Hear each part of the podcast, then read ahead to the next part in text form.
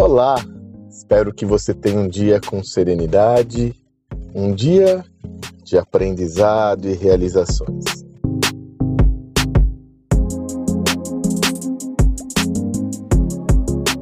Gravo esse áudio numa segunda-feira. Todos que já me acompanham há algum tempo já sabem. Toda segunda-feira é o dia onde é o dia da newsletter semanal. É quando eu seleciono um tema em específico e é, procuro dar um aprofundamento maior nesse tema por meio de um texto que você pode acessar, seja pela descrição desse áudio, ou então, se você desejar receber na sua caixa postal, é só assinar sandromagaldi.com.br assinar e toda segunda-feira pela manhã você receberá esse texto, essa newsletter. A newsletter de hoje foi inspirada em outro áudio que eu fiz na sexta-feira, derivado do movimento importante do Nubank de aquisição da startup Olive.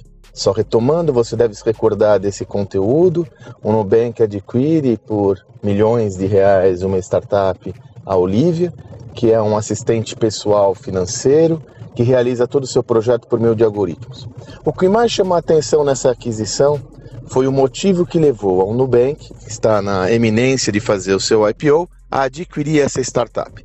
E se você observar todas as declarações da empresa, você vai ver que a principal motivação foi a infraestrutura de dados e, aí que eu quero chamar a sua atenção, a aquisição de uma equipe especializada. Davi Vélez, um dos fundadores do Nubank, comenta que é, um dos principais objetivos com essa aquisição é ter uma equipe muito qualificada para auxiliar a Nubank na sua missão por meio de cientistas, engenheiros de dados e por aí afora. E eu comentei, se você se recordar, também foi um post que eu fiz no Instagram, que nós estamos vivenciando e testemunhando uma migração no passado, as companhias vitoriosas tinham como estratégia principal investir em ativos físicos, né?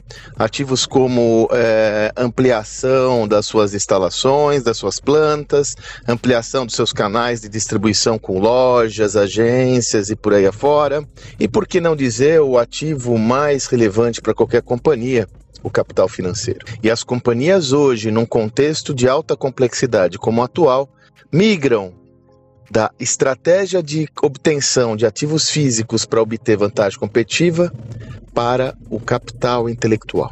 O que eu quero explorar com você é quais são as implicações desse movimento, que é um movimento que veio para ficar e só tende a se acentuar em um ambiente onde eu já tenho testemunhado pessoas podem e já são o principal gargalo para o crescimento de muitas empresas. Quais são as implicações desse movimento para você? Não importa a companhia que você tenha, o setor que você atue, o tamanho da sua empresa.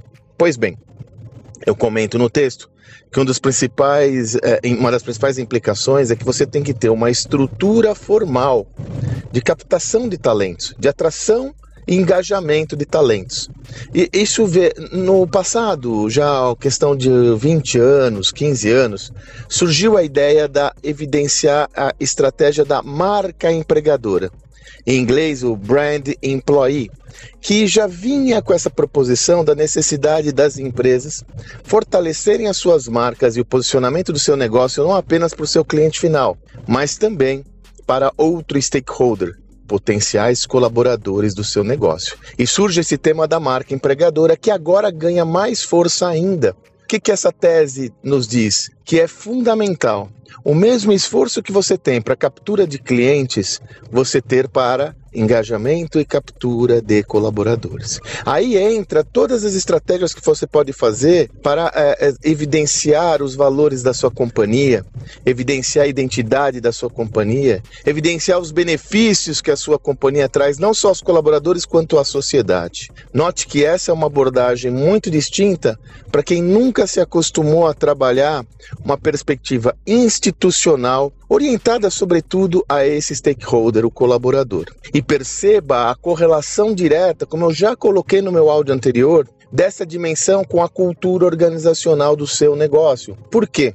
O que essa comunicação irá transmitir? Qual mensagem essa comunicação irá transmitir? Se não a sua identidade, a cultura do seu negócio. E aí você vai desenvolver toda uma estratégia orientada à comunicação para evidenciar essa cultura de modo a atrair pessoas que coadunam dos mesmos valores que você, dos mesmos valores da sua organização. Como eu comento no texto, também foi alvo de um dos áudios que eu fiz recentemente, temos que acabar com aquele ciclo de contratar por competência técnica e demitir por comportamento. E acabar com esse ciclo tem como início o início do processo. A forma como você atrai e engaja interessados em estar com você em sua causa. Ou como coloca Jim Collins, né? Quais são as pessoas que você vai colocar no ônibus? Collins sempre diz que a estratégia começa com escolher as pessoas certas para entrar no seu ônibus, colocá-las na poltrona certa, desembarcar aquelas que não têm o mesmo alinhamento para estar nesse ônibus e a partir daí seguir. É sobre isso que a gente está falando. Espero que você tenha um excelente dia e até amanhã.